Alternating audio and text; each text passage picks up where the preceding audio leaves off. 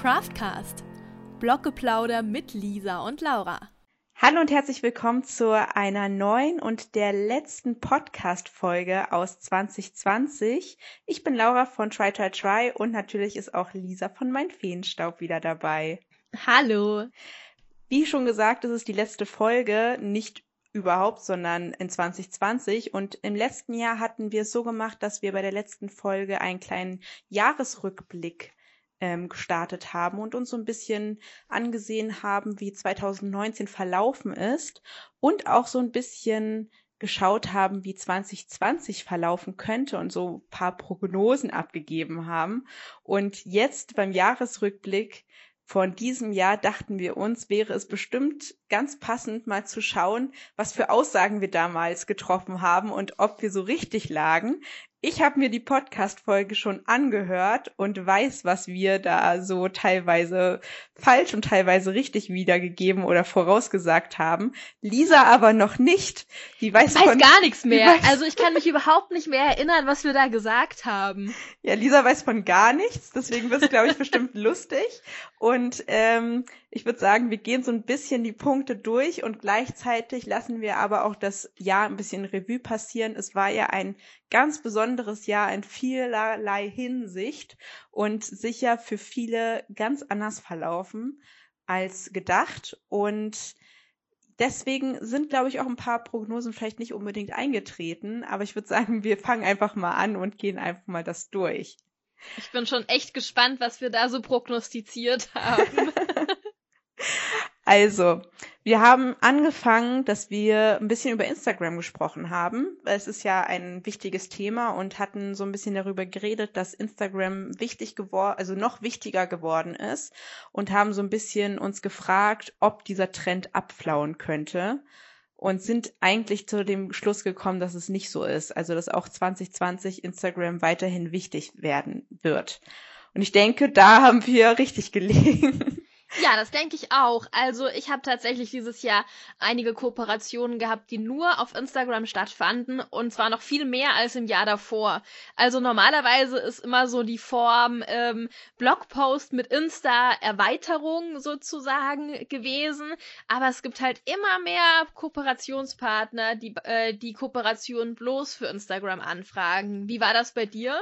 Ja, genau, genau die gleichen Sätze haben wir letztes Jahr auch schon gesagt, Echt? dass es so viel mehr äh, geworden ist und man so viel mehr nur für Instagram produziert hat und nicht mehr für Blog und Instagram. Bei mir ist es tatsächlich auch sehr viel Instagram gewesen, aber erstaunlich erstaunlicherweise auch relativ viel Blogposts. Also wenn ich im Jahr davor mir das angesehen hätte, hätte ich gedacht, dass der Trend noch stärker wird, dass man sozusagen nur noch Anfragen für Instagram bekommt. Aber es gibt noch eigentlich dann doch noch relativ viele Firmen, die auch Blogposts sich wünschen. Ja, das denke ich liegt auch daran, dass immer mehr Firmen dann das ganze Bildmaterial auch nutzen wollen. Ja. Und dieses ganze Bildmaterial bekommen sie halt nur mit einem Blogbeitrag, weil auf, für Insta macht man dann ja meistens eine Story und oder einen Feed-Post. Aber wenn dann die Firmen ähm, die Fotos für ihre eigenen Seiten, ihre eigenen Blogs verwenden wollen, dann brauchen sie ja die ganze Fotostrecke. Und wenn sie das mit einer Kooperation verbinden wollen, kommt dann auch nur der Blog in Frage. Also das ist bei mir dieses Jahr nämlich auch nochmal mehr gewesen, dass die Firmen auch immer direkt die Fotos äh, für sich gekauft haben. Ja, ich fand auch, dass der Trend weiterhin dazu geht, dass man sich von Bloggern oder Influencern den Content äh, erstellen lässt. Und es, auch letztes Jahr habe ich schon gesagt, dass es so der Blogpost oder der Instagram-Post mehr so ein Goodie wird und man eigentlich eher den Fokus darauf sieht, ähm, Content für seine eigenen Kanäle zu erstellen. Und das, diesen Trend würde ich auf weiterhin, ähm, wie du sagst, weiterhin auch sagen, dass der weit, weiterhin dahin geht. Weiter, weiter, weiter. Ja, was mir auch aufgefallen ist, dass mehr Firmen auch ähm, ihre eigenen Kanäle noch stärker bespielen und da noch mehr machen. Also ähm, und jetzt nicht nur irgendwelche Produktankündigungen, sondern halt auch Mehrwert. Zum Beispiel ist mir aufgefallen, dass viele Firmen auch dieses Jahr jetzt eigene DIY -Ad Adventskalender zum Beispiel gemacht haben Ähm, ich mache ja auch immer einen DIY-Adventskalender jedes Jahr und da ist uns dann nämlich aufgefallen, dass einige Sponsoren jetzt auch eigene Kalender haben, was sie halt vorher nicht hatten. Und da der Fokus noch stärker auf dem Mehrwertangebot ist äh, von den Firmen selber. Das stimmt, das ist mir auch aufgefallen mit den Adventskalendern. Es ist auch lustig, weil wir auch die Prognose aufgestellt haben, dass Content-Erstellung mehr werden wird also für Firmen. Und das muss ich sagen, ist auf jeden Fall eingetreten. Also ich habe, glaube ich, noch in keinem Jahr so viele Aufträge bekommen, wo ich gar nicht mal das auf meinen ähm, Plattformen veröffentlichen sollte, sondern dass es reine Content-Erstellung für die Firmen gewesen ist. Ja, bei mir auch. Also bei mir war es auch häufiger so, dass eine Firma angefragt hat und schon eine Kooperation auch auf meinen Kanälen wollte, aber der Fokus lag darauf, dass sie die Fotos dann auch selber nutzen können. Also im Prinzip äh, war es so, wie könnte die Kooperation aussehen, äh, dass wir die Sachen auf jeden Fall nutzen können und wir dann trotzdem noch was Schönes auf deinen Kanälen machen, dass der Fokus aber ganz klar drauf liegt, dass sie das halt nutzen können. Ja, aber das ist interessant. Ich denke auch, das wird nächstes Jahr noch stärker, also oder weiter wachsen auf jeden Fall, dass äh, sich die Firmen immer mehr Experten sozusagen suchen, die dann den perfekten Content für deren DIY-Kanäle oder deren Selbstmachkanäle ähm, eben erstellen.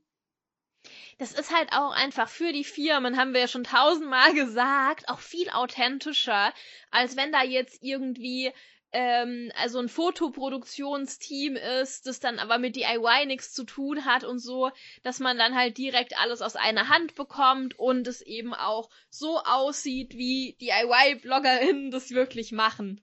Es wird ja auch einfach immer wichtiger. Also wir haben ja schon gesagt, dass es eigentlich, wenn eine Firma immer noch keinen Instagram-Kanal hat zum Beispiel oder allgemein auf Social Media nicht vertreten ist, ist es total schwierig, dann irgendwann so den Anschluss dafür noch zu bekommen, weil alle die ganze Konkurrenz einfach schon irgendwo ganz vorne ist. Und äh, das haben halt einige Firmen sehr gut gemacht und die haben jetzt bereits sehr erfolgreiche Kanäle und andere, die eben immer noch irgendwie nicht aus dem Moostopf kommen quasi und äh, dann irgendwie immer noch nicht so richtig wissen. Und eigentlich ist es nur die logische Konsequenz, dass immer mehr jetzt anfangen, ihre Kanäle dafür zu bespielen und dann eben auch Unterstützung brauchen, weil sie das gar nicht alles alleine ähm, herstellen können oder die ganzen umsetzen können, die DIYs. Eben, es ist ja nicht nur irgendwelche Produktankündigungen teilen, wie Firmen das halt früher gemacht haben, dass man jetzt eine Pressemeldung rausschickt oder eine Anzeige irgendwo hat, äh, dass ein neues Gerät jetzt da ist oder so, sondern dieser Mehrwert muss ja auch erstellt werden. Der, der fällt ja nicht vom Himmel. Und auch gerade, wenn man so nochmal bedenkt, ich denke auch, dass Corona sicher da auch dazu beigetragen hat, dass eben die Firmen daran Interesse hatten, dass die Leute zu Hause, wenn sie zu Hause sind, irgendwie eine Beschäftigung haben und die gerne deren für sie so als Service ähm, ja Ideen liefern wollen. Was können sie mit ihren Produkten noch zusätzlich machen? Ja, und auch allein schon online überhaupt gut aufgestellt zu sein. Das ist ja für viele Firmen immer noch, man mag es nicht glauben, aber immer noch völliges Neuland, dass sie online halt einfach auf Social Media noch nicht gut aufgestellt sind und dass ihre Website aussieht wie von 2003 oder so. Ja. Und dass sie aber eben merken, dass zum Beispiel jetzt ähm, im Frühjahr, als die Geschäfte geschlossen waren, muss man ja auch irgendwie an die Sachen kommen. Und wenn man dann online tolle Inspiration findet, zum Beispiel auf einem kreativen Firmenblog und da auch direkt die Sachen bestellen kann, ist es halt sehr viel wert.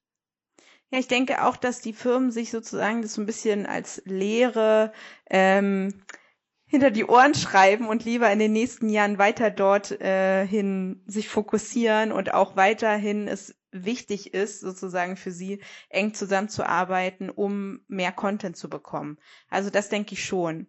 Ich könnte mir auch vorstellen, dass immer mehr feste Teams sozusagen gemacht werden. Also dass man äh, viel enger und länger mit einer ähm, äh, Firma zusammenarbeitet und für die Content erstellt für die Social Media Kanäle, was es ja früher auch schon gab. Also ich kenne Blogger, die das machen für äh, bestimmte Firmen, aber ich denke, das könnte sogar noch ähm, noch größer werden. Ja, da hatte ich dieses Jahr auch nämlich diverse Anfragen für äh, Social Media Produktionen über einen längeren Zeitraum. Also jetzt nicht ein, zweimal, sondern zum Beispiel gleich für ein komplettes Jahr oder so. Ja, und, aber findest du es gut oder äh, ist es schwierig, weil sie vielleicht nicht so viel Zeit, also ist das mit äh, Veröffentlichung auf deinen Kanälen oder nur reine Content-Kreation? Also das wäre eine reine Content-Kreation gewesen. Äh, das, was ich jetzt meine, kam dann am Ende auch nicht zustande. Warum, weiß ich nicht genau. ja, so. Vielleicht war ich zu teuer, ich weiß es nicht. Ach so, haben sie dir gar, aber, nicht, gar äh, keine Rückmeldung gegeben dazu? Äh, nee, zu den genauen Gründen nicht. Ach so, okay. Aber äh, es, es gab schon Rückmeldungen. Also die Kommunikation war schon sehr nett. Aber ähm, es wurde dann am Ende jemand anderes, der das macht. Jedenfalls finde ich es sehr, sehr spannend. Also es wurde halt direkt was für ein komplettes Jahr angefragt und wir haben dann auch ewig hin und her geschrieben und telefoniert und es ging wirklich um sehr, darum sehr, sehr viele Sachen zu erstellen und das ist natürlich dann erstmal ein hoher Betrag. Also da verstehe ich dann auch, wenn Firmen dann erstmal denken, oh, das ist ja teuer, aber man muss es halt auf die Einzelbeiträge runterrechnen und dann ja. ist es oft sogar günstig. Ich denke, das ist halt auch noch in den Kinderschuhen. Und es wird vielleicht auch in den nächsten Jahren ein bisschen mehr Akzeptanz bekommen. Vielleicht werden dann die Budgets auch aufgestockt, genau für so eine Projekte. Vielleicht ist jetzt auch das äh, das ist wie so ein Pilotprojekt und da hat man eben meistens noch nicht so viel Budget, weil der Kunde erstmal schauen will, ob das überhaupt was bringt oder ob sich das überhaupt lohnt, da das Geld reinzustecken. Und da könnte ich mir vorstellen, dass sowas schon dann auch ähm, interessant wird für ähm, Blogger, Creator, Influencer, je nachdem, wie man sich bezeichnen möchte. Und äh, ich denke schon, dass es da auch in die Richtung gehen wird weiterhin. Und es ist halt cool, weil man eine Sicherheit hat. Und zwar beide Seiten. Die Firma hat einen verlässlichen Partner, mit dem sie weiß, dass er oder sie liefert. Und ich weiß zum Beispiel, ich äh, bekomme jeden Monat so und so viel für diesen Job, der fürs ganze Jahr schon feststeht. Das ist halt echt cool. Wir haben auch noch ein paar mehr äh, Prognosen für Instagram ja, gehabt. Ja, stimmt, wir, wir verquatschen uns wieder. Was, was auch sehr witzig war, war, dass wir ein bisschen über IGTV geredet haben und uns sicher waren, dass das im nächsten Jahr noch wichtiger werden wird. Und äh, das, glaube ich, können wir sagen, ist nicht so eingetreten. Ja, dann hat Instagram halt äh, entdeckt, oh, TikTok hat da ja was Tolles, das machen wir auch und hat mal wieder geschaut, wo sie räubern können. und dann wurden die Reels geboren. Ja. Und die, also, ich meine, IGTV war ja noch nie so wirklich etabliert. Man hat ja immer total gemerkt, wie Instagram versucht, das immer interessanter und interessanter zu machen. Ganz am Anfang war das ja nicht mal im Feed zu sehen, sondern ähm, ich glaube sogar ganz am Anfang musste man es in einer extra App öffnen. Da bin ich mir nicht mehr ganz sicher. Auf jeden Fall, es war so super schwer, da überhaupt hinzukommen. Und dann wurde es plötzlich äh, von Instagram immer interessanter platziert, dass man das auf jeden Fall verwendet. Und man hat total gemerkt, wie Instagram IGTV pushen will. Aber irgendwie hat es halt nie so richtig funktioniert. ja, und ähm, jetzt ist es im Prinzip, dass es überhaupt nicht mehr gepusht wird, glaube ich. Und wenn man jetzt ein IGTV hochlädt, es wahrscheinlich nicht wirklich mehr äh, an Reichweite gewinnt, wogegen Reels natürlich total doll gepusht werden. Also mit deiner Prognose, dass der Fokus noch mehr auf Videos äh, gelenkt wird, hattest du auf jeden Fall recht. Nur Aha, eben nicht, schau an, meine nur, Prognose. Nur eben nicht in Form von IGTV. Ja. Ja, aber das, das sind halt so diese leicht konsumierbaren, schnellen Videos. Das ist irgendwie voll ja, ist eigentlich voll logisch. Der Stil hat sich aber auch geht. geändert, das, der mhm. Videos. Also es ist nicht mehr so, dass man so extrem auf Professionalität äh, achtet, sondern eigentlich habe ich das Gefühl, die besten Videos ähm, sind eigentlich die, als würdest du eine Story aufnehmen ja. und dann äh, das zusammenschneiden und das ist das Real. Genau, es ist halt so, ich meine, gerade bei TikTok, wo sie es ja geklaut haben, da ist halt auch so diese Nahbarkeit und so immer so wichtig, dass man so denkt, ah, cool, das würde ich auch hinkriegen. Oder, oh, genauso könnte es aussehen, wenn ich das jetzt selber mache, dass, dass es wirklich so aussieht, wie ich filme das jetzt schnell ab. Und dass es halt weniger so diese glatt gebügelten Videos sind mit äh, einer Million professionellen Einstellungen, sondern eher so schnell abgefilmt. ist natürlich für uns als Creator schwier noch schwieriger, da natürlich wieder ein weiteres Modell dazu kommt, wie man filmt. Also dass man eben dann sich entscheidet, ob man vielleicht nur noch diese Art von Filme macht oder ob man noch zusätzlich es eben aus einer bestimmten Perspektive filmt, wenn man es beispielsweise für den Kunden oder für irgendein Material, das später noch braucht. Es ist halt für uns noch zusätzliche Arbeit sozusagen, wenn man das dann noch so filmt, als wäre es so aus der Hüfte geschossen und alles ja. ganz einfach und äh, guck mal, ich, ich habe hier nochmal kurz gedrückt. Mich kostet es total Überwindung. Ja. ich mag halt immer alles gerne so perfekt machen. Ja. Und äh, so Stories sind eine Sache, da habe ich gar kein Problem damit, wenn es halt nicht perfekt ist. Aber bei so einem Video im Feed oder den Reels, also da musste ich mich echt erstmal überwinden, das halt so jetzt nicht mit meiner Kamera zu machen und dann in Premiere zu schneiden, sondern wirklich einfach mal mit dem Smartphone zu filmen. Also ich finde es einfach, ähm, also dadurch, dass ich ja halt auch noch Videos so aufnehme, zum Beispiel für YouTube oder sowas, da kann man die ja nicht so in diesem Stil filmen, sondern noch so, wie man sie halt vorher filmt. Und dann gleichzeitig aber noch eins zu machen, das für andere Formate besser läuft, ist, finde ich, total schwierig. Ja, das kann ich mir vorstellen.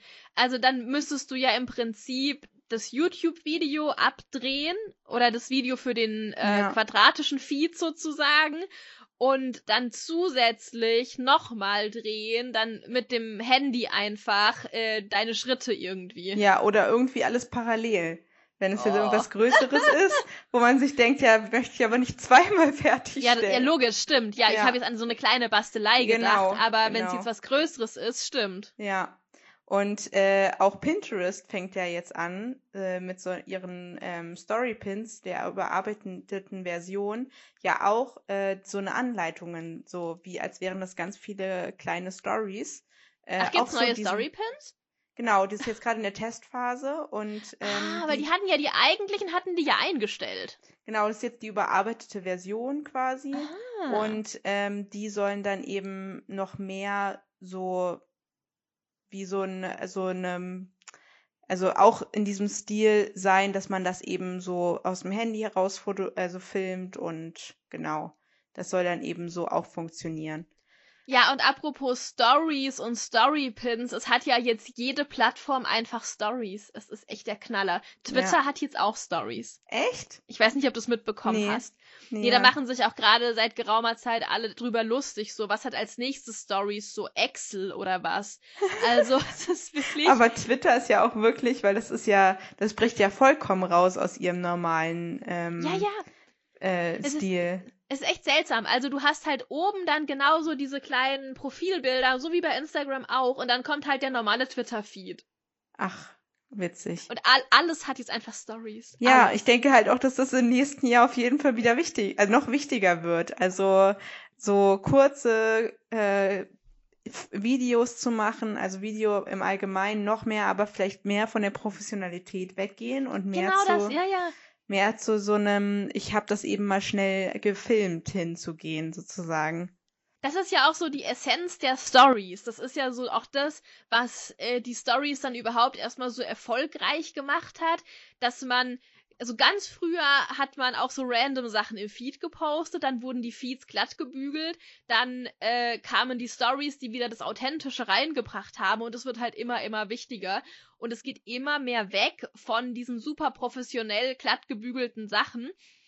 Auch ein bisschen schade, weil ich das so gerne produziere, sowas. Ja, das stimmt. Aber andererseits geht's natürlich auch schneller, dann was für so ein Reel zu machen. Und dann muss man sich auf der anderen Seite aber überlegen, boah, mache ich das jetzt, dieses komplette DIY jetzt nur für ein Reel? Also das ist dann halt ja, auch immer so die Überlegung. Genau. Aber ähm, TikTok hat ja im Allgemeinen extrem zugelegt in 2020. Also ich habe das Gefühl, das ist so ein kometenhafter hochgegangen, wenn man bedenkt, es war früher Mu Musically und äh, ist dann zu TikTok gegangen und dann, als es so zu TikTok geworden ist, war es, glaube ich, alle so, hm, ist ja komisch, komischer neuer Name, warum habt ihr euch umbenannt? Und es wurde erst nicht so richtig warm und jetzt ist es aber so hoch und auch für die Werbung so wichtig auf einmal geworden. Also, ja, das also ist super interessant. Wie so ein Schalter irgendwie, der irgendwie so umge, das war kein, das war kein schleichender Prozess, sondern es ist einfach da gewesen auf einmal. Das ist echt super interessant, finde ich auch. Also ich bin da selber nicht aktiv als Creator, weil ich es einfach so anstrengend finde, so viele Plattformen unter einen Hut mhm. zu bringen. Aber ich gucke mir total viel an. Also ich habe ein Profil. Äh, bitte nicht folgen, da ist nix. no pressure. kein einziges Video. ähm, aber ich gucke mir halt total viel an und es macht echt total Spaß. Also meine es macht Spaß, ja. Äh, die besteht halt mittlerweile aus äh, Tieren, also witzigen Tiervideos ja. und äh, irgendwelchen politischen Sachen, weil es ist wirklich überhaupt nicht mehr diese Plattform, wo einfach nur Leute sich beim Tanzen filmen, sondern es ist total, sind total tiefgründige Sachen auch dabei und auch sehr kritische Videos. Also das ist echt richtig cool. Ja, und man, es ist Wahnsinn, wie man sich darin verlieren kann.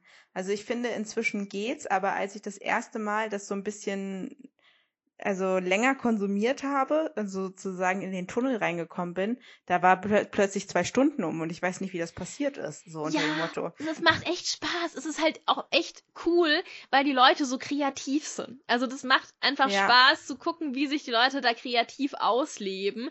Und wenn man mal, also am Anfang kriegt man halt, wenn man sich erstmal da anmeldet, oft komische Sachen angezeigt, die vielleicht auch nicht so zu einem passen, die halt einfach allgemein gerade beliebt sind. Aber wenn man dann mal anfängt, so zu liken und zu sagen, interessiert mich nicht, der Algorithmus ist halt mega schlau und nach einiger Zeit weiß er, was ich mag. Und mittlerweile sind nur noch Sachen, die ich voll cool finde, immer, die mir ausgespielt werden. Ich finde halt, ähm, auf der einen Seite gibt es halt unglaublich kreative Profile, die ich auch äh, sehr toll finde und wo ich auch immer so diesen Wow, das ist ja toll äh, Effekt habe oder wo äh, Tiere irgendwelche süßen Sachen machen. Das wird bei mir auch sehr oft gezeigt. Und dann gibt's so diese komische Seite von TikTok, wo Leute einfach nur irgendeinen Tanz nachmachen, den es schon tausendmal gegeben hat, aber dafür mehr Likes bekommen als die süße Katze, die sich in den Topf setzt oder so. Ja, also das wird mir tatsächlich auch gar nicht mehr ausgespielt, äh, weil ich sowas halt, weil ich da immer mache, interessiert mich nicht. Aber die Seite gibt's ja trotzdem und da Ja, fragt die gibt's auf dann, jeden Fall. Ich habe sie nur überhaupt nicht mehr auf dem Schirm. Aber das ist halt dann auch merkwürdig, warum äh, die so erfolgreich sind, so eine Leute. Und ich finde ah, auch. das ist halt die gleiche Frage, wie auch immer bei Instagram, wo man sich manchmal fragt, warum hat dieses Profil so viele Follower? Ja, aber ich muss sagen, ich finde es noch krasser bei TikTok, dass sozusagen Leute ohne wirkliches Talent äh, erfolgreich werden können. Also, ich will das nicht so negativ sagen, aber ohne dass sie was wirklich jetzt was machen müssen, außer irgendwie gut aussehen oder so. ja, du? ja, das, das, das verstehe ich total. Das ist, das denke ich mir halt bei Instagram zum Beispiel auch immer, wo ich mir so denke, ja ist der Erfolg jetzt, dass jemand einfach gut aussieht. Ja, also keine da Ahnung. Ich mir, da machen sie wenigstens noch, haben sie noch richtig viel Mühe in ihre Fotos gesteckt und wahrscheinlich zehn Stunden bearbeitet, damit es dann am Ende so aussieht, wie es aussieht. Aber äh, bei TikTok ist es ja wirklich nur, da machen sie irgendeinen Tanz nach, den schon alle anderen auch gemacht haben und alle so, yay, wow, cool. Also da denke ich mir wirklich, dass das nur fünf Minuten dauert und ich hasse das eigentlich, wenn man so Creator oder den Kreativen allgemein das so unterstellt, dass das alles so einfach wäre und es würde ja gar nicht so viel Arbeit sein, aber da denke ich mir halt wirklich voll oft, das ist wirklich keine Arbeit, die du da machst. Und dann sagen die bestimmt auch, ich, ich sitze zehn Stunden an so einem Video, bevor ich diesen Tanz kann. Ja, vor allem ähm, muss man ja auch sagen, dass wir ja schon in einem Bereich sind, der sehr aufwendig ist. Also im Vergleich zu manchen anderen Bereichen. Also DIY ist halt schon gehört zu den aufwendigsten Content Creation Dingen, mhm. weil man es halt erstmal machen muss. Ja. Also wenn du jetzt etwas ähm, anziehst, das du selbst genäht hast, dann musst du da ja mehr Zeit investieren, als wenn du einfach etwas anziehst, das du bestellt hast beispielsweise und so. Ist es ja bei allen anderen DIY-Sachen auch, dass man dann halt oft so in diese Gedanken kommt, dass man denkt, ich investiere so viel Zeit und diese Person, wa was macht die anders? Ja. Sie, sie, stellt sich da einfach nur hin und tanzt. Aber es gibt eben auch Leute, die das mögen und dafür keine DIYs mögen und das muss man ja, akzeptieren. Klar. Ja, klar. Und runterschlucken, dass man selber so viel Zeit in seine Videos äh, verbringt und dann niemand die anguckt, aber jemand da tanzt und dann 3000 Likes in einer Minute bekommt. Ist in Ordnung. Vielleicht sollten wir tanzen. Ja, ich glaube auch. Da würden wir ich bestimmt sofort... Ich finde das so, oft so unangenehm auch. Also ich habe ein großes Problem damit, mir so Tanzvideos anzuschauen, weil das für mich ist es so ach, so unangenehm irgendwie. Ich weiß auch nicht. Ja, vor allem ich 90, kann mir das nicht angucken. 90 Prozent von denen sind ja auch einfach nur sexualisiert von irgendwelchen Typen, die genau wissen, dass sie halt gut aus oder einen guten Körper haben oder sowas und dann äh, die anderen irgendwie, weiß ich auch nicht. Egal. Ja, genau, das meine ich. Also ich meine jetzt nicht Leute, die wirklich professionelle Tänze machen oder so. Das kann ich mir natürlich angucken, aber ich finde es immer nein, so unangenehm. Ich meine du weißt, was ich meine, wenn äh, so dieses, ich fühle mich so toll und mache jetzt diesen Tanz. Ich, ich dachte jetzt an diese TikTok-Tänze. Ja, ja, genau, ja. ich auch. Ja, ja, ja das meinte okay. ich. Okay. ich ja. wollte nur nicht, dass es falsch rüberkommt. Und ich denke halt, TikTok wird auch im nächsten Jahr auf jeden Fall bei den Budgets ähm, für Influencer-Marketing mehr Budget bekommen. Also das, glaube ich, war jetzt dieses Jahr wirklich nur so die Testphase von den ersten, die sich dran getraut haben. Ich denke, das wird nächstes Jahr viel, noch viel mehr werden. Und da bin ich mir auch sicher. Ja, letztes Jahr hatten wir ähm, auch spekuliert, wie 2020 werden wird. Und wir haben halt gesagt, dass Influencer-Marketing weiterhin wichtig bleibt und noch größer wird und auch noch mehr Geld ähm, dort reingesteckt wird. Und ich glaube, das wäre auch so gekommen, wenn es nicht Corona gegeben hätte. Also. Das denke ich auch. Ja. Also, man hat ja total gemerkt, wie Anfang des Jahres alle total motiviert ihre Kampagnen planen und man konnte ja nicht ahnen, was dann passiert. Und dann haben ja ganz viele Firmen ihre Budgets eingefroren, weil irgendein Produktionswerk zum Beispiel zum ersten Mal überhaupt geschlossen war. Und dann ist natürlich das Marketing oder Marketing und PR sind halt immer die ersten Sachen, die gecancelt werden. Und auch gerade wenn dann die Leute in Kurzarbeit müssen und so, muss man natürlich an andere Stelle äh, schauen, wo man spart. Und dann ist es halt oft dann das Influencer-Marketing. Aber dann wurde es wie eine Schneekanone an Weihnachten alles wieder rausgepustet. also ich fand, ja, ja. fand dann trotzdem, dass das die krasseste Weihnachtssaison war, die ich bis jetzt hatte. Also gefühlt äh, die Leute, also ich konnte mich wirklich fast gar nicht vor Anfragen retten. Ich musste so viel absagen. Und das hat schon so früh angefangen. Also man hat wirklich gemerkt, dass einfach alle ähm, alles, was sie noch gespart hatten, irgendwie raus musste. Ja, das ist ja immer der Klassiker. Also in normalen Jahren ist es ja immer schon so, dass an Weihnachten einfach viel, viel Budget noch ausgegeben wird, weil wenn sie weniger ausgeben als bewilligt war, wird es im nächsten Jahr nicht mehr bewilligt.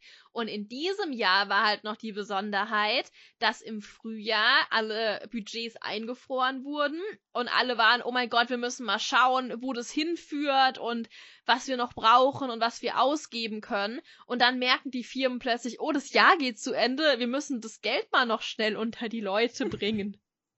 Ja, also ich fand das einfach nur krass irgendwie, also empfand ich irgendwie so, das ist echt bisschen zu viel war jetzt schon fast. Und ähm, was glaubst du, wie es 2021 aussehen wird? Auch im Hinblick, dass wir jetzt Corona schon kennen und so ins neue Jahr starten? Ich finde, das kann man gar nicht so richtig sagen. Also ich bin mir da sehr unsicher, weil man natürlich nicht weiß, ob die Firmen jetzt generell in Hinblick aufs neue Jahr etwas vorsichtiger sind, weil man weiß ja auch nicht, wie sich die Seuche weiterentwickelt. Also, was jetzt noch passiert, ob jetzt nochmal alles geschlossen wird oder nicht, auch im Frühjahr, wie das mit den Impfungen wird und so. Also, ich kann mir vorstellen, dass die Firmen vielleicht ein bisschen zögerlicher mit ihren Budgets sind, Wobei ich auch schon die ersten Anfragen fürs nächste Jahr bekommen habe. Also ich bin mir da so ein bisschen unsicher. Ich kann mir vorstellen, dass sie ein bisschen zögerlicher sind. Ich kann mir aber auch vorstellen, dass alles schon so ein bisschen ist wie sonst. Was meinst du denn? Also ich habe auch das Gefühl, dass die Stimmung eigentlich eher positiv ist, auch im Hinblick, dass es jetzt demnächst einen Impfstoff gibt. Glaube ich, sind alle schon eher darauf gestimmt, dass es sich wieder normalisieren wird und auch äh, bereiten sich auch darauf vor, um dann nicht am Ende dazu stehen und nichts zu haben und man merkt, oh, äh, die Leute sind gerade wieder total kaufwütig äh, und jetzt habe ich hier keine Kampagne geplant. Ähm, ich könnte mir aber vorstellen, dass sie bisschen vorbereiteter sind, falls doch noch mal was passiert. Also ich glaube, für uns alle war das einfach im April so eine Situation, die haben wir alle noch nicht erlebt und wir wussten alle nicht so richtig, wie wir darauf reagieren sollen. Und deswegen war auch, glaube ich, dieses, oh Gott, erstmal alle Budgets einfrieren, weil man wirklich gar nicht wusste, was jetzt passiert, was die nächsten, wie die nächsten Wochen aussehen, ob es die Apokalypse kommt und wir äh, unser Dosenravioli retten müssen. Es waren halt alle in Schockstarre. Genau. Und ich denke, dass die Leute jetzt schon ein bisschen das besser handeln können und mehr darauf vorbereitet sind ähm, und deswegen auch ein bisschen entspannter sind, aber vielleicht auch nicht alles sofort äh, rauspusten, sondern schon noch so ein bisschen in Wartestellung bleiben, aber es nicht komplett einfrieren. Aber es sind natürlich trotzdem bestimmte Sachen komplett ähm, gar nicht passiert in 2020, wo Events, auf jeden Fall oder? Events, genau. Mhm. Also ich hatte zum Beispiel, also unter anderem ähm, Events die jetzt zum Beispiel Blogger-Events sind, also wo wir eingeladen werden. Da gab es äh, ein paar virtuelle Ansätze, aber insgesamt war da es eigentlich gar nicht. Und es wurden auch Events abgesagt, ähm, wo die, also die eigentlich Anfang des Jahres noch geplant waren. Mhm. Und auch ähm, Workshops geben. Also, ja, da hatte ich gar, also gefühlt gar keine. Also ich hatte schon welche dann, aber ähm, eben nicht so wie sonst. Genau. Und ich hatte auch, äh, hätte welche wahrscheinlich gehabt, aber die wurden auch abgesagt und dann wurde auch nichts mehr weiter so angefragt. Ähm, bis auf einen, äh, aber da warte ich noch gerade, also wir nehmen die ja schon ein bisschen früher auf die äh, äh, Folgen. Ist natürlich jetzt nicht der ich weiß gar nicht, wann das rauskommt. Ist nicht wirklich für uns äh, Ende Dezember. Und äh, ich warte gerade noch auf ein Angebot, aber da habe ich irgendwie auch nichts mehr gehört. Also könnte auch sein, dass es nicht das wäre. Dann nämlich so eine Art Blogger-Event, wo ich so als DIY-Expertin was mit denen mache. Aber wieder ein Live-Event tatsächlich? Nee, nicht live, also über Zoom oder so. Ah, also okay. Ja. Ja, das ist auch super interessant. Da ändern sich eben auch die Ansätze gerade. Ja, Ich genau. habe nämlich, ähm, normalerweise habe ich jedes Jahr für einen Kunden, auch im DIY-Bereich, mache ich Workshops so in ganz Deutschland für die Händler. Also, ähm, die die Produkte noch nicht so gut kennen und ich zeige denen, was man mit den Produkten Schönes malen kann. Und dann bin ich da in Hamburg, in München, in Stuttgart, also in allen möglichen Städten. Und äh, das wäre eigentlich für dieses Jahr wieder geplant gewesen für den gleichen Kunden und wurde dann aber abgesagt. Und stattdessen haben wir jetzt ein Online-Event gemacht vor kurzem. Und da konnten dann, ich glaube, es waren dann 80 oder 90 Leute aus ganz Deutschland und auch teilweise dann äh, aus Österreich und Schweiz zuschauen. Und der Kunde merkt natürlich, hey, das ist ja viel besser. das ist ja viel besser, das machen wir wieder. Weil natürlich viel mehr Leute zugucken können. Es ist viel weniger Aufwand insgesamt, weil sonst war es halt auch immer so, dass der Kunde dann auch durch ganz Deutschland gefühlt gefahren ist und da immer das Material und alles vorbereiten und so. Und so wurde den Leuten einfach, wurden die Sachen nach Hause geschickt und ich war im Stream und ich war beim Kunden vor Ort und es wurde gefilmt, was ich mache und alle äh, von diesen Händlern haben halt über Zoom zugeschaut und es war echt richtig cool und das gleiche hat der Kunde jetzt wieder angefragt für nächstes Jahr, weil sie gemeint haben, völlig egal, wie sich das alles entwickelt, das ist für uns viel praktischer. Es ist aber witzig, dass erst so eine Pandemie kommen muss, um sowas zu erkennen. Also es das ist ja in so vielen Branchen so. Ja dass die Leute plötzlich merken, so nein, man muss nicht für ein Meeting ins Flugzeug steigen oder ja, so. Genau. Also das ist ja für eine Besprechung, für eine Vorbesprechung oder mhm. sowas. Das kann man ja auch im Internet machen. Das wurde ja bei vielen Firmen jetzt überhaupt erst alles eingerichtet. Also ja, das ist ja auch der das Knaller. Stimmt. Dass es vorher so Tools gar nicht gab. Da kenne ich echt einige, die äh, halt als Angestellte in Unternehmen arbeiten, bei denen das erst durch die IT eingerichtet wurde, dass sie überhaupt so Lösungen haben, wie jetzt äh, Skype oder Teams oder so.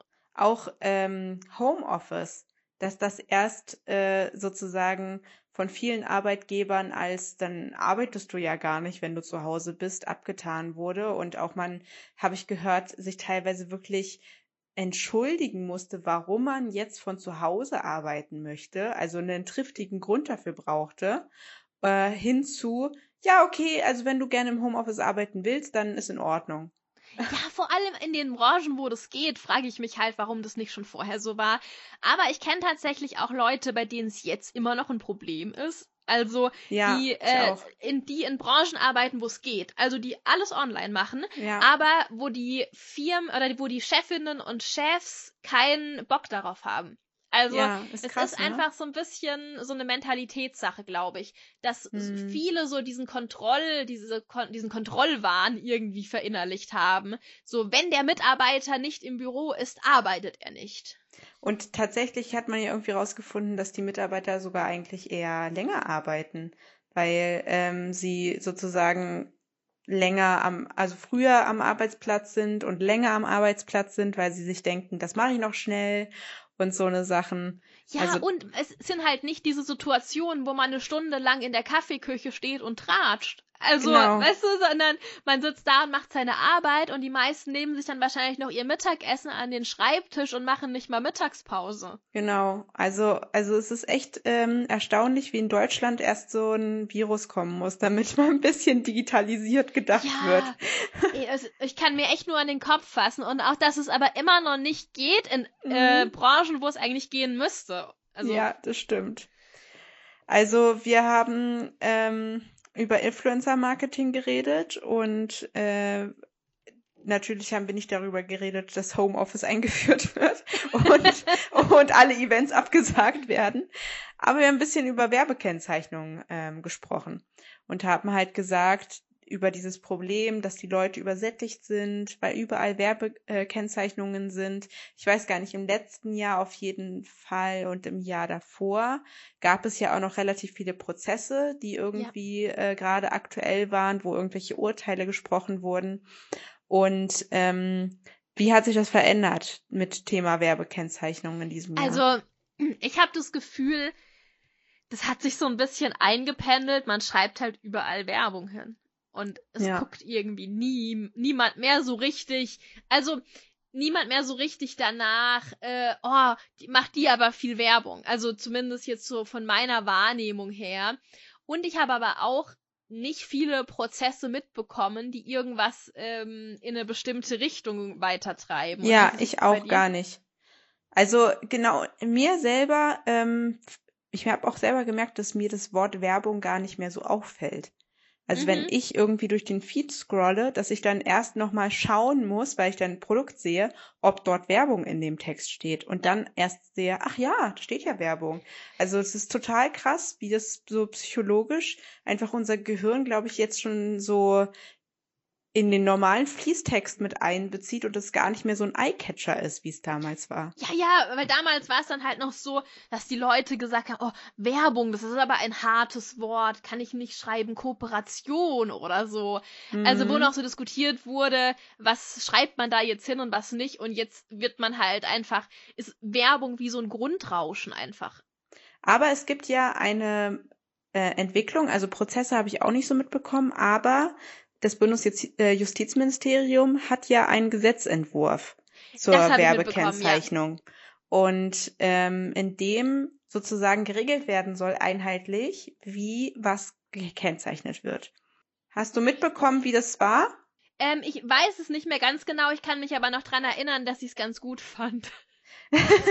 also es war so, dass ähm, grundsätzlich nur die Beiträge als Werbung gekennzeichnet werden sollen, wofür der ähm, Influencer eine Gegenleistung bekommen hat. Entweder dass er dafür Geld gekriegt hat oder das Produkt zugeschickt bekommen hat. So, es heißt also im Umkehrschluss, wenn man sich selber etwas kauft und dann sagt, ey, diese Handcreme, die benutze ich jetzt, die finde ich so toll, die muss ich euch nur mal kurz zeigen, dann ist das keine Werbung, weil du dir das selber gekauft hast. Ach, wusste ich doch, dass ich es gut fand. Genau. Also das ist wirklich, das ist eine Abgrenzung von, ähm, es ist nur Werbung, wofür du irgendwas gekriegt hast, damit die Leute das wissen, dass das sozusagen du was dafür kostenlos bekommen hast. Ja, das finde ich aber gut, weil so dieses dieses unsägliche Werbung unbeauftragt, immer Werbung, Markierung, ja. also viele, die halt sich nicht damit auskennen, verstehen gar nicht, was das alles bedeutet. Ja, und dann finde ich es auch immer so schlimm, wenn ich dann zum Beispiel dich markiere. Weiß ich immer nicht so genau, soll ich da jetzt auch Werbung schreiben, weil es gibt die Auffassung, ja, weil du profitierst davon und du bist auch ein werblicher Kanal und äh, sozusagen, wenn ich dich markiere, profitierst du, deswegen muss ich Werbung schreiben. Aber andererseits, du hast mich ja nicht dafür bezahlt, dass ich, oder du hast mir keine Leistung dafür gegeben, dass ich dich markiere. Das ist irgendwie alles so verwirrend und finde ich auch immer schwierig, dann Werbung ranzuschreiben, wenn man irgendwie andere Blogger oder Bloggerinnen äh, markiert. Das hoffe ich deswegen, dass das Gesetz jetzt nicht zu lange braucht und ähm, vielleicht ein bisschen schneller äh, das so verabschiedet wird. Ja, das wäre echt angenehm. Das wird halt wieder ein bisschen bisschen mehr Klarheit in die Sache reinbringen, weil jetzt ist es halt so ein einziger Werbungssumpf, wo man dann immer erst genau gucken muss, ah, okay, das hat sie jetzt Werbung, weil Ortsmarkierung, ah, das ist keine Kooperation und viele missbrauchen das dann natürlich auch und schreiben dann äh, Werbung, weil Markierung, aber man denkt sich, komm, das ist doch bezahlt. Also, das gibt's natürlich auch. Aber es gibt auch die äh, komischen Posts, da steht Werbung dran und ich weiß einfach nicht, was da die Werbung sein soll. Da ist weder eine Markierung, da ist weder irgendwie was im Fließtext benannt, man sieht da kein Produkt und da steht trotzdem Werbung. Und ich denke mir dann so, hä? Was genau war jetzt hier die Werbung davon? Also es gab ja auch mal zwischendurch irgendwann die Auffassung, es ist immer Werbung, weil man Werbung für sich selbst macht oder so oder für den eigenen Blog, was halt völlig übertrieben ist. Aber weißt du, dann kommen nämlich diese komischen Sachen, dass man sich einfach nur so denkt, hä? Und wofür ist das jetzt Werbung? Und ich kenne halt auch Leute, die wirklich einfach immer Werbung schreiben, einfach nur aus Sicherheit. Für ja. den Fall, dass sie vielleicht irgendeinen Hashtag benutzt haben, der in Wirklichkeit ein Kampagnen-Hashtag ist. Ja, ja. Oder dass sie vielleicht noch jemanden markieren möchten. Oder, oder, also es ich fände halt schön, wenn einfach nur noch Werbung dasteht, wo man eine Gegenleistung bekommen hat, sei es ein PR-Sample oder natürlich Bezahlung. Genau. Deswegen hoffe ich, dass das für 2021 vielleicht sogar schon umgesetzt werden kann. Ich weiß nicht, wie schnell die da sind. Äh, spätestens dann für 2022. Ja, das wäre echt gut. Ja, dann hatten wir so ein bisschen über, warte, ich muss mal schauen auf meinem kleinen Spickzettel, was ich mir da alles aufgeschrieben hatte. Wir haben so ein bisschen allgemein über Themen geredet, die wichtig waren in 2019 und die vielleicht mhm. auch wichtig sein könnten im neuen Jahr, also in unserem jetzigen Jahr. Und zwar waren das äh, Nachhaltigkeitsthemen, dass die immer wichtig wer wichtiger werden. Und wo wir auch gesagt haben, dass wir glauben, dass das auch in 2020 so sein wird. Ja, da finde ich, äh, dass sich das auf jeden Fall bewahrheitet hat. Also ich habe auch das Gefühl, dass immer mehr Firmen noch mehr auf den Zug aufspringen wollen, dass sie halt sagen, ja bitte, was mach was mit Upcycling, wir wollen uns nachhaltig ähm, positionieren, wir haben dieses und jenes nachhaltige Produkt und so, dass es immer mehr wird und dass es auch immer mehr Kampagnen in die Richtung gibt. Ja, und ich finde auch, ähm, das, was du, das gleiche, was du sagst, und auch, dass die äh, Follower immer kritischer werden. Also, dass dann sozusagen genau geschaut wird, ob du bestimmte Sachen gemacht hast ähm, und ob, wenn das dann eben eine nicht nachhaltige Variante ist, hinterfragt wird, warum du das so getan hast. Also, dass zum Beispiel dann gesagt wird, hm, das ist aber nicht so gut, dass du dort äh, das in einer Plastikverpackung gekauft hast oder so eine Sachen. so, ja, ja, aber ist so. Ja, ja. Also, Judgment ist wieder ganz groß hier, aber ähm, ist auf jeden Fall so, dass ich das schon das Gefühl habe, dass äh, man immer mehr auch darauf achten muss. Das auch auf jeden wird. Fall. Es ist aber auch so eine so eine Entwicklung, die mir nicht so gut gefällt. Also ich bin ja selber so, dass ich sehr viel auf Nachhaltigkeit achte und dass es mir sehr wichtig ist, dass ich aber auch denke, dass jeder Schritt zählt. Und es gibt halt viele ähm, Influencerinnen oder Bloggerinnen im Nachhaltigkeitsbereich, wenn die einen Mini-Fehltritt in Anführungsstrichen machen, dass dann sofort der Shitstorm losgeht. Oh mein Gott, das war jetzt aber nicht vegan oder so. Also, mhm. weißt du, wie mhm. ich meine? Ja. Also Leute, die sonst versuchen, alles richtig zu machen und dafür auch stehen, ähm, aber jetzt halt nicht ein Engel sind, sondern auch ein normaler Mensch, der auch ja. zeigt, nee, auch bei mir ist nicht immer alles perfekt, dass dann aber ganz schnell so das Judgment losgeht und das ja. mag ich halt überhaupt nicht. So diese, ja, diese äh, Gruppendynamik oder diese Dynamik. Ja, ich finde auch, also nach, der Nachhaltigkeitsgedanke ist extrem groß geworden, ähm, auch in diesem Jahr und durch Corona vielleicht ein bisschen weggedrängt in dem Sinne, dass man bei manchen Sachen vielleicht nicht mehr, also so sehr jetzt dafür kämpft. So zum Beispiel Fridays for Future ist ja nach wie vor ein wichtiges Thema, ist aber durch diese ganze Corona-Sache halt einfach auch ein bisschen weggedrängt worden, dieses Umweltthema. Weil es auch gar nicht so stattfinden kann, wie es genau. konnte. Also ja. äh, logischerweise ähm, wurde es ja so ein bisschen abgedrängt, sage ich mal. Aber äh, was mir auch in, im Zuge von Corona aufgefallen ist, dass auch gerade im DIY-Bereich ganz viele halt Sachen gemacht haben mit ähm, DIYs, mit Dingen, die du schon daheim hast, für die du gar nichts mhm. kaufen musst, was ja auch nachhaltig ist. Also ist vielleicht äh, auch ein bisschen mit Corona, dass du ja zu Hause bleiben musst und deswegen genau. nimmst du die Sachen, die Klorolle. Was macht man damit noch? Aber wirklich genau so. Also es war ja gerade im Frühjahr, als die ganzen Geschäfte geschlossen waren und so, wo man sich auch überlegen musste, Moment, wenn ich jetzt DIYs zeige mit total ausgefallenen Sachen, bekommt ja, ja momentan niemand. Stimmt. Und da gab's halt super viel mit äh, Sachen ähm, oder Basteln mit Dingen, die du zu Hause hast. Was du auch gesagt hast, was du oder du hast es nicht gesagt, sondern wir haben es uns ein bisschen gefragt, ob Minimalismus auch in 2020 äh, wieder ein großes Thema spielen wird. Und ich finde nicht so sehr wie in den Jahren davor. Ja, also ich habe auch das Gefühl, dass es auch bedingt durch Corona ist, so ein bisschen ähm, dass Minimalismus nicht so das große Thema war. da war mhm. ja eher das Thema Horten.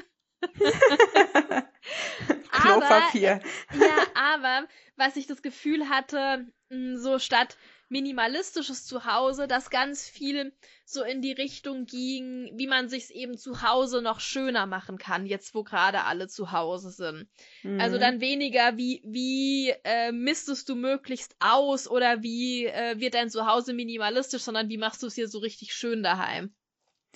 Ich habe nämlich auch äh, vermutet, dass ähm, DIYs oder das Thema selber machen in 2020 auch weiterhin Trend bleiben wird, habe aber natürlich nicht gedacht, dass sich das so stark bewahrheiten wird, ähm, weil ich habe das Gefühl, durch Corona hat auf, jemand, auf einmal jeder alles selber gemacht. Also ich fand, es war so ein starkes Thema irgendwie auf einmal und auch meine Zahlen auf dem Blog sind im Vergleich zu den anderen Jahren nicht zu vergleichen, wie viele Rezepte und DIYs bei mir angeklickt wurden.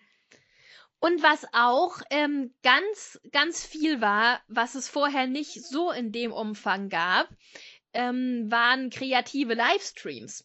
Da gab es ja unglaublich viel dieses Jahr, auch natürlich bedingt durch Corona, dass ganz viele kreative Livestreams angeboten haben, entweder kostenlos oder auch bezahlt. Und es gab ja Phasen, wo man auf Instagram nur noch Lives open gesehen hat. Mhm, das stimmt. Das Lustige war, wir hatten uns überlegt, dass DIY-Events im nächsten, also in diesem Jahr wichtiger werden. Haben aber, glaube ich, nicht an sowas gedacht, sondern wir hatten eher so darüber geredet, so eine DIY-Night oder sowas, wo die Leute sozusagen zusammenkommen und zusammen, wie man so wie Art Night, weißt du? Mhm. So nur, dass man das eben noch mehr in den DIY-Bereich äh, packt und nicht unbedingt nur auf Malen bezieht. Und äh, irgendwie ist es ja schon dazu gekommen. Also nur eben nicht in der Form, wo wir uns das vielleicht vorgestellt haben, wie es werden wird. Ja, also da gab's echt viel. Äh, und auch so ein bisschen dann ab einem gewissen Punkt dann so der, der Druck, dass man selber auch sowas machen muss, weil es gerade alle anbieten. Ja. Also ich habe ihn selber nicht verspürt, den Druck, aber ich habe es viel mitbekommen, dass Leute so meinen, so hm, muss ich das jetzt auch machen, äh, weil jeder das jetzt kostenlos anbietet. Ja, ich finde, im, bei mir ist mal so der innere Schweinehund, der noch nicht so ganz äh, darüber springt. Ich denke mir immer so, das ist eigentlich voll cool, aber es ist auch voll viel Vorbereitung. Da musst du einen Bescheid sagen, da müssen die Materialien zu Hause haben, dann musst du die Technik vorbereiten, dann musst du alles moderieren, während du dein DIY machst, damit die Leute falls sie Fragen haben, auch noch gemacht werden. Welche Plattform suchst du dir dafür aus? Und dann denke ich immer, ach, da, naja, egal, mache ich doch nicht. Ja, und ich denke dann auch immer so auf Instagram und dann ist die Verbindung am Ende schlecht und niemand erkennt, ja, was du machst. Genau. Aber äh, es gibt da auf jeden Fall ein paar Beispiele, die haben das so richtig sich bei sich schon etabliert, ne? Die machen dann so regelmäßige Lives und auch äh, Twitch, habe ich das Gefühl, ist ein bisschen mehr auch für DIY-Plattformen äh, äh, geöffnet. Das also, stimmt. Das war ja eher so eine Gaming-Plattform eigentlich, ja. äh, wo so die Let's Plays und so gespielt werden. Aber äh, da habe ich auch das Gefühl, dass mittlerweile mehr DIY ist. Ja. Also live also, ist nach wie vor wichtig, wichtig. und wird immer wichtiger. Ja, glaube ich auch. Also auch äh, bei Instagram oder bei TikTok live sein. Also irgendwie möchten, dass die Leute, dass sie direkt mit dir interagieren können und das nicht ist nur halt nochmal die nächste Stufe der Nahbarkeit sozusagen nach stimmt, den Stories. Ja, das stimmt, das ist echt äh, krass. Das ist mir also irgendwie unterbewusst schon bewusst gewesen, aber jetzt, wo wir es nochmal so ansprechen, ist es eigentlich äh, schon extrem, wie stark das zugenommen hat. Ja, als die Lives am Anfang neu waren auf Insta, war das für mich auch so, pff, mach ich niemals. Ähm, auch wenn ich, ich gar kein Problem habe, so Videos aufzunehmen oder so, aber irgendwie, das war wie so, als würde man vor so einem riesigen, in so einer riesigen Halle stehen mit so 2000, 3000 Leute gucken zu oder so. Ja. Äh, so, warum sollte ich da jetzt live gehen? Also da kann ja ganz viel schief gehen. Und mittlerweile ist es so, ja, geht man halt live. Ja, ich habe sogar eine Anfrage bekommen, dann hat, wurde es aber leider nichts draus, wo ich auch live gehen sollte mit einem äh, Partner. Ja, ich auch, tatsächlich. Vielleicht war es sogar die gleiche. Ich glaube nicht, das ist ein, äh, das ist kein Thema, was, glaube ich, für dich, ähm, ähm, also wo man dich anschreiben würde. Ah, okay. Also da, überschneiden wir uns nicht so bei dem Thema. Aber hat es bei dir dann geklappt? Also, oder nee, bei mir hat es zeitlich nicht geklappt. Ah, also ah, okay. ähm, es sollte was mit Weihnachten sein und die Anfrage war relativ kurzfristig ja. und da meinte ich halt, ich bin für Weihnachten leider schon komplett äh, dicht ja, mit ja, Aufträgen. Ja. das ist, ähm, glaube ich, auch wahrscheinlich äh, so eine Art dass man sich vielleicht auch eingekauft wird für so äh, virtuelle Events als Experte, könnte ich mir auch gut vorstellen. Das also, bin ich mir sicher, dass das kommen wird, weil wenn Unternehmen das machen, sind sie halt komplett auf der sicheren Seite, weil das halt äh, nicht wie Live-Events so sehr beeinflusst ist von der Situ von der Gesamtsituation und es kann halt auf jeden Fall stattfinden. Dann kann nur die Internetverbindung äh, versagen. Genau, und das ist ja nur ein Faktor. Ja, also wir können auf jeden Fall festhalten, 2021 wird noch digitaler noch digitaler und alles, was auf den Plattformen passiert, wird noch nahbarer, noch äh, weniger glatt gebügelt, noch mehr live, noch mehr, äh, ja, noch mehr direkt an den Followern dran quasi. Ja, und noch schneller, also noch mehr konsumieren und noch mhm. schneller das konsumieren. Was auch witzig ist, wir hatten darüber geredet, dass 2019 so Digital Detox war. Also Hauptsache ganz wenig im Internet machen. Und durch Corona ist das Jahr 2020 komplett untergegangen und alle waren gefühlt im Internet. Und das war überhaupt nichts mit Detox, weil es war so die einzige Möglichkeit, mit anderen noch in Kontakt zu bleiben. Du hast völlig recht. Das Digital Detox, das hatte ich komplett vergessen. Das ist so, das war so ein Riesending. Aber für 2020 hat dann jeder sich gedacht, nee, die letzte Quelle, die schneide ich mir nicht auch noch ab. Ja, wirklich. Also das hat sich überhaupt nicht bewahrheitet, dass das weitergeht. Ja, das ist echt witzig. Da dachte ich mir so, das ist so das andere Extrem, das einfach reingekommen ist. Das sogar eigentlich eher noch digitaler jetzt wird. Genau. Und ähm, da wir ja schon so ein bisschen über äh, Sachen geredet haben, die äh, wichtig waren, gab es natürlich auch Trends in diesem Jahr. Mhm. Äh, wieder DIY-Trends, wie jedes Jahr, was sozusagen auf einmal durch die ganzen Social-Media-Plattformen geschossen ist. Jeder hat es nachgemacht und man hat äh, 3400 verschiedene Versionen davon gesehen. Weißt du noch, welche die Trends waren? Also natürlich, ganz klar, auch bedingt natürlich wieder durch Corona gab es eine Million DIY-Anleitungen, wie man Masken selber macht. Stimmt. Wie man sie selber näht, wie man sie selber ohne Nähen macht, in x Varianten. Also es gab ja so eine Zeit von so vier bis sechs Wochen, würde ich sagen, wo jeder Masken genäht hat, gezeigt hat, wie man Masken näht und diskutiert wurde, welche Variante jetzt am besten ist und dies, das. Also es war Maskennähen war ganz groß. Das ist total witzig, weil ich daran überhaupt nicht mehr gedacht hatte. Aber das ist ja so das Logischste, was irgendwie war. Ich dachte, du sagst jetzt, was irgendwie, was man macht man mit Klopapierrollen. Weil da gab es ja auch einige Leute, aber das Maskennähen ist natürlich wirklich ein Trend gewesen. Und auch, ich meine, es ist auch irgendwie cool und praktisch, weil Leute sich an die Nähmaschine oder ans Nähen getraut haben, die äh, das vielleicht vorher nicht gemacht hätten. Und es ist ja auch eine nachhaltige Variante im Vergleich einfach zu äh, Einwegmasken sich zu holen. Äh, aber stimmt, da habe ich gar nicht mehr dran gedacht, dass es so was Offensichtliches.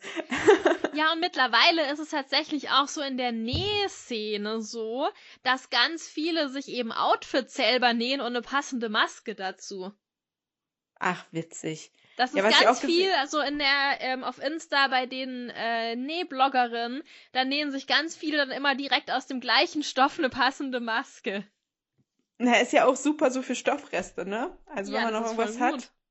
Ja, was ich jetzt so gesehen hatte, war, dass man sich so einen Schal und Maske in Eimen und sowas näht. Ja, das sehe ich gerade auch ganz viel, ja. Man muss, man muss saisonal anpassen. Mhm.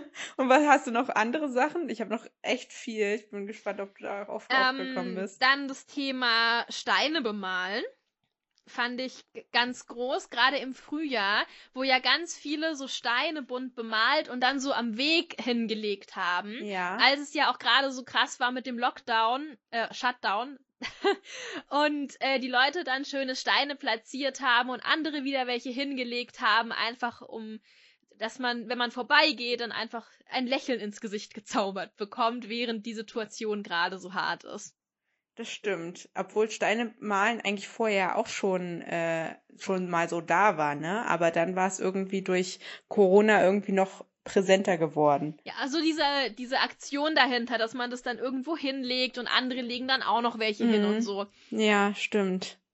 Was ich diesen Sommer total viel gesehen habe, war Batiken. Ähm, das stimmt, ja. Also Tie-Dye DIY, auch genannt. Mhm. Und alle möglichen Sachen wurden gebartigt. Ich habe jetzt letztens, äh, gerade eben heute habe ich übrigens ein äh, Video gesehen, wo ein Nikolausschuh gebartigt wurde. Und dann an die Ja, ich auch, wurde. ich auch. Ich glaube im gleichen Blog. Wahrscheinlich, ja, so ein amerikanischer. Genau. Und da muss ich mich dran erinnern, ja, stimmt, das war ja auch ein echt krasser Trend, wenn man so bedenkt, dass das eigentlich auch so aus den 90er Jahren ist. Und ich das als Kind das letzte Mal gemacht hatte in der Schule. Und dann war das einfach nur so ein nicht schönes orangenes T-Shirt. Ja, war, ja. Weil irgendwie jeder durfte nur eine Farbe haben oder so. Konnte ich mich dann mal, ich habe es auch wieder ausprobiert, konnte ich mich dann so richtig austoben mit allen möglichen Farben und habe davon jetzt so Schlaf-T-Shirts. Und das, das ist schon witzig. Sehr schön. Ja, ja mit, ähm, es gab ja schon mal den Shibori-Trend, also mit diesen Indigo-Farben vor ein paar Jahren, aber das mit dem Batiken, das stimmt, das war jetzt diesen Sommer ganz groß. Und dann war auch noch kurz aufgeflammt dieses Negativ Batiken sozusagen, also mit Bleiche. Batik. Also eine ja, dunkle, ja, ja. ein dunkles äh, Oberteil nehmen und dann bleichen und dadurch dann irgendwie diese äh, äh, Farben bekommen. Ja, das stimmt. Ist auch witzig. Äh, hast du noch mehr? Ja, ich habe noch ähm, Wiener Geflecht habe ich ganz oh ja, viel gesehen und auch gemacht. Also Wiener ja. Geflecht habe ich auch richtig viel verarbeitet und äh, gerade ja so dieser diese Mid-Century-Trend, äh, da passt es ja sehr gut rein, so bisschen in die 70er. Und ja. da gab es ja dieses Jahr auch ganz viel. Was ich auch viel gesehen habe, war Line Art dieses Jahr. Ja, das habe ich mir auch aufgeschrieben.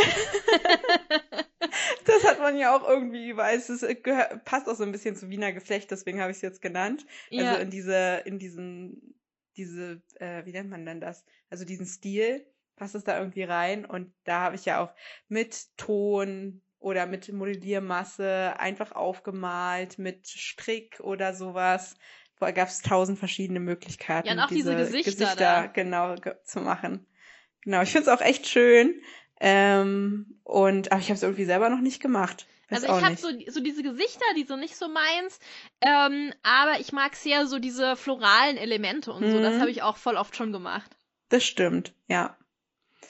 Genau.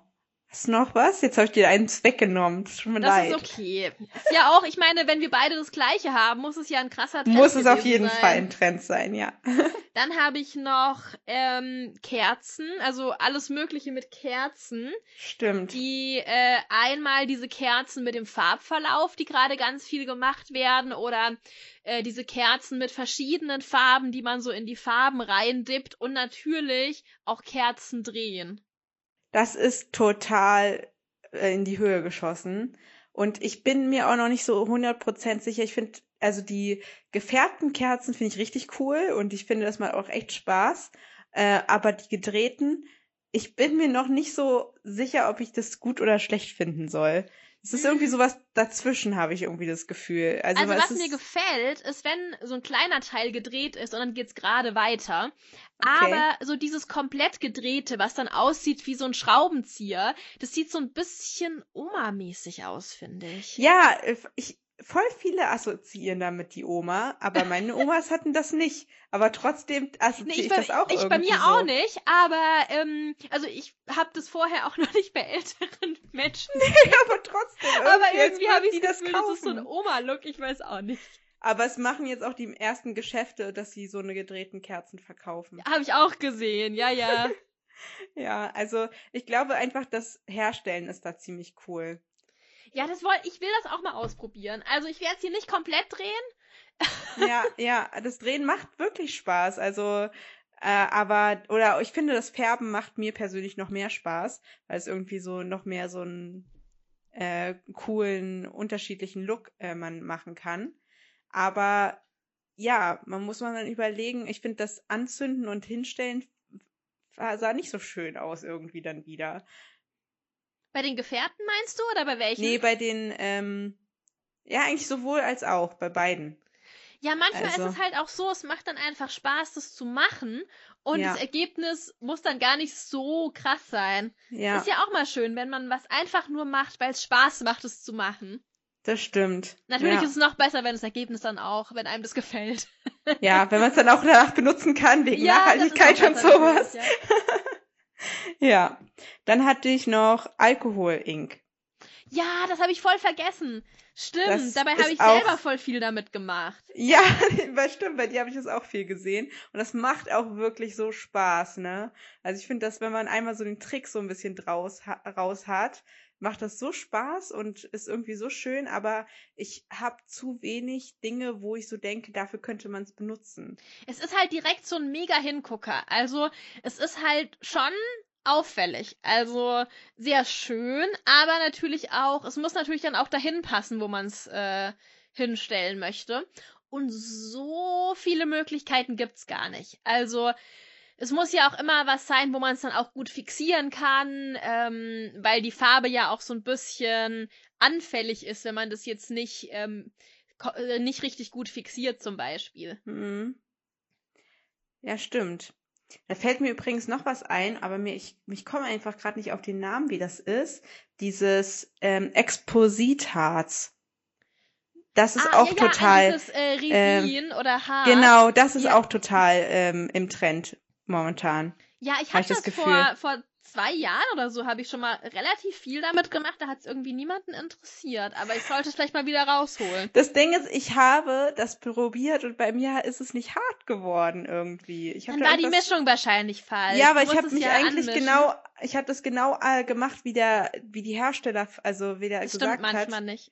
Ja, und das stimmt offensichtlich nicht, ja. weil bei mir ist es einfach nicht hart geworden. Und das ist richtig frustrierend, finde ich. Ja, das ist echt blöd. Ich hatte es auch schon, dass ich was gemacht habe und es blieb dann klebrig. Da war genau, die Mischung auch genau. falsch. Ja, ja, genau. Und dann denke ich mir so toll. Ja, das ist halt das alles ist extra ja auch nicht geholt. ganz billig, gell? Das nee, genau. Also ich habe das auch noch im Schrank irgendwas, aber das ist wie das Pouring-Mittel. Das habe ich auch noch im Schrank und habe es dann nicht mehr benutzt, weil das irgendwie auch nicht so richtig geklappt hat bei mir. Also von, von dem Acrylic Pouring oder mhm. was? Das habe ich genau. gar nie ausprobiert, weil man da kann man ja eigentlich nur Bilder mitmachen und mhm. die muss man dann ja aufhängen oder so. oder verschenken. Ja, oder verschenken, genau. Ja, aber es war ja das Jahr davor so im Trend. Mhm. Und das hat irgendwie Alkohol Inc. und äh, das, das ähm, äh, Expositharz oder wie das hier heißt, äh, auf, abgelöst. Das waren mhm. auf jeden Fall Materialien, die viel benutzt wurden. Ja, das stimmt. Hast Dann, du noch was? Natürlich der Dalgona-Kaffee. Ja, den habe ich mir auch aufgeschrieben. Der war ja überall. Das war ja so das Corona-Getränk schlechthin. Das stimmt irgendwie. Und das ist auch, ich, also ich finde, mit dem Dalgona-Kaffee in Zusammenhang sind viele Trends entstanden durch TikTok. Ja, auf jeden Fall. Mhm. Also auch der Dalgona-Kaffee ist rübergeschwappt von TikTok zu Instagram, würde ich sagen, und nicht umgedreht. Und da gab's ja mehrere Sachen, äh, zum Beispiel die Pancake Cereals, hast du die auch mitbekommen? Die habe ich bei dir mal gesehen. Genau, das sind so, und das, aber mit denen wurden auch andere Sachen in klein gemacht, also Waffeln oder Zimtschnecken oder sowas, also alles in Mini-Form äh, herstellen. Aber das ist echt so, dass einiges von TikTok rüberkam und während es auf TikTok dann schon so fast durch ist wieder, entdecken es auf Instagram dann alle für sich. Die alten Hasen. Genau. ja. Genau. Deswegen, das waren so, das waren so Sachen, der, die ähm, durch TikTok irgendwie ja hochgekommen sind glaube auch das Batiken ist auch durch TikTok wieder. Ja, das äh, ist ja so eine, so eine klassische, äh, oder so ein klassisches TikTok-Ding, so irgendwas, was leicht geht, wo man dann schnell ein cooles Ergebnis zeigen mhm. kann. Weil bei TikTok finde ich immer diesen Stil ganz cool oder auch manchmal ein bisschen nervig, dass so ewig lang der Prozess gezeigt wird und am Ende ganz kurz nur das Ergebnis, dass ja. man das Video dann so ganz oft anschaut. Ja, das Ding ist aber, das ist auch wirklich bei den Videos, ich habe ja auch schon so eine TikToks aufgenommen, auch echt ätzend, weil du, wenn du in der App selber das schneidest, dann hast du halt diese ganzen Schnipsel und dann denkst du dir so, Mist, ich muss ja noch das Ergebnis zeigen, ja, aber ja. ich habe nur noch zwei Sekunden übrig. Und dann zeigst du so ganz schnell das Ergebnis, weil du nichts davor wegschneiden kannst. Äh, das ist irgendwie auch mit der App, vielleicht benutze ich sie auch falsch. Und die Leute, die das so machen, auch, aber das kann ich mir vorstellen, dass es daran lag. Ja, ich habe noch eine Sache. Hast du Oha, ich bin was? gespannt. Nee, bei mir äh, war es tatsächlich. Ich habe nur eins und ich weiß auch nicht, ob du schon mitbekommen hast. Das ist nämlich auch gerade brandaktuell. Oha, was ist und es? Das sind die Schokoladenbomben, die für heiße Schokolade. Die dann und so schmelzen, oder? Genau. Ja, genau. das habe ich mitbekommen. das ist ja auch gerade überall ähm, Trend, also diese Schokoladenbomben sind auch diese, äh, diese Zimmerpots sind jetzt übrigens auch, also die sind, glaube ich, noch nicht so Trend, aber die habe ich jetzt auch schon häufiger gesehen, wo man das? sich einfach nur so äh, Sachen wie ähm, Tannenzapfen oder äh, Kienäpfel oder ähm, Orangenscheiben oder sowas, tut man sich alles in einen Topf und dann macht man heißes Wasser drüber oder lässt es auf dem ähm, auf dem Herd kochen auf äh, mittlerer Stufe und dann kommt so ein schöner Duft halt in, also das ist kein Getränk, sondern das ist einfach, damit du so einen Duft bekommst in, in der Wohnung. Ah, okay, das habe ich wirklich noch gar nicht gehört. Aber ich habe es gerade währenddessen mal ähm, gegoogelt und ich, ich verstehe. ja, also das sind auch so die beiden Sachen, die gerade äh, jetzt hochaktuell sind. Vielleicht nicht mehr, wenn wir die Folge ausstrahlen. Vielleicht ist dann schon wieder alles anders, aber jetzt gerade schon. Ja, genau. Das waren so die Trends aus 2020. Und es ist auch super schwierig zu sagen, was der Trend für 2021 sein wird, weil ähm, ich keins dieser Trends aus 2020 hätte vorhersagen können. Ich auch nicht. Ich glaube, dass es auch alles noch schneller jetzt geht, gerade durch TikTok, weil da ja super schnell neue mhm. Trends entstehen und dann auch wieder abflauen, die dann irgendwann zu Instagram rüberschwappen. Ja, das glaube ich auch. Aber wir sind gespannt. Und trotz alledem, wie 2020 verlaufen ist, finde ich, es, man kann man trotzdem viel Positives auch draus ziehen. Auf jeden Fall. Also das haben wir jetzt ja gerade auch immer alles nochmal aufgezeigt, was dann doch noch Positives entstanden ist aus der Situation heraus. Ja. Also es ist, wir blicken mit positiven Gedanken aufs neue Jahr. Aber ich bin auch nicht traurig, dass 2020 äh, endet. Ja, es war bin. ein seltsames Jahr. Also es war ja. alles in allem einfach ein sehr seltsames Jahr und ja. auch sehr anstrengend. Also ja, genau. auch emotional anstrengend, immer in diesen Phasen, in denen man überhaupt nicht wusste, was ist jetzt, was passiert als nächstes. Und was mich auch so irgendwie sehr belastet hat, war immer mitzubekommen, wie äh, kleine andere kleine Unternehmen gerade so strugglen und äh, es kaum schaffen, über die Runden zu kommen durch die ganze Situation. Das hat mich auch sehr sehr mitgenommen dieses Jahr. Zu sehen, wie die ganzen äh, Selbstständigen und auch der so Kulturbereich äh, so mhm. leidet. Ich finde auch ähm, extrem, das hätte ich gar nicht so gedacht, weil ich bin eigentlich schon gerne zu Hause. Also ich habe, ich, äh, ich halte mich gerne zu Hause auf. Ich, ich bin nicht so eine, so eine Person, die immer die ganze Zeit raus muss. Aber es fehlt mir doch schon, auch Aktivitäten machen zu können. Und es ist eigentlich dann doch schon dass man so man sich so selber reflektiert, dass man doch eigentlich doch relativ viel macht, was man vorher vielleicht gar nicht so mitbekommen hätte. Und das dann das schon ein bisschen, finde ich, auch an so der psychisch zerrt, dass man das alles, auf das alles jetzt momentan verzichten muss. Was natürlich logisch ist, dass es so sein muss und wir müssen ja auch alle durch. Aber es ist trotzdem irgendwie immer so traurig. Jetzt gerade zur Weihnachtszeit ich gehe sonst super gerne auf Weihnachtsmärkte, habe da mit meiner Familie so eine Tradition, was wir nicht machen können, dann Weihnachtsfeiern oder Wichteln mit Freunden, dass alles irgendwie gerade ausfällt. Das ähm, hoffe ich, dass es für 2021 nicht mehr so lange dauert. Ja, das ist halt einfach, ähm, wenn man eh emotional dann schon so ein bisschen ausgelaugt ist durch die ganze Situation und äh, dann nicht so den Kontakt haben kann zur Familie und so, das ist natürlich äh, nicht einfach. Ich finde das auch echt, äh, ja, schwierig insgesamt. Ich natürlich äh, unterstütze ich es vollkommen und weiß warum und warum wir das machen und dass wir da alle durch müssen. Aber nichtsdestotrotz äh, macht es ja keinen Spaß. Ja, deswegen hoffen wir, dass 2021 nicht ganz so hart zu uns wird und ähm, uns ein bisschen mehr die Seele streichelt, als es dieses Jahr getan hat. Und ähm, hoffentlich, dass wir auch beide noch viele Podcasts im neuen Jahr aufnehmen ja, können und Fall. Zeit dafür finden.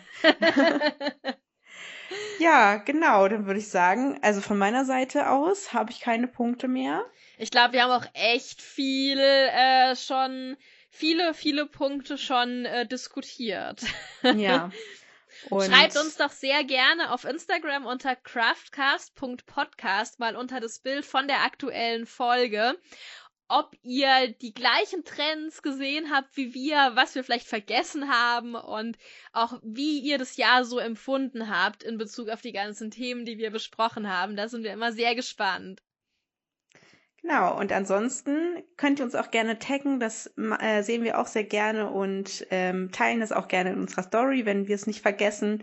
Und ja, manchmal ist es so schade, dann sehe ich das nach 24 Stunden erst und dann kann ich die Story nicht mehr. Ist immer, ähm, wenn die ähm, Sachen aufmachen. in den Anfragen landen bei mir, das sehe ich dann immer ja, nicht. Genau. Und dann, oh nein, was war das? Wir geloben Besserung, Besserung für ja. 2021. Auf jeden Fall. Und ansonsten wünschen wir euch einen guten Rutsch und ein frohes neues Jahr.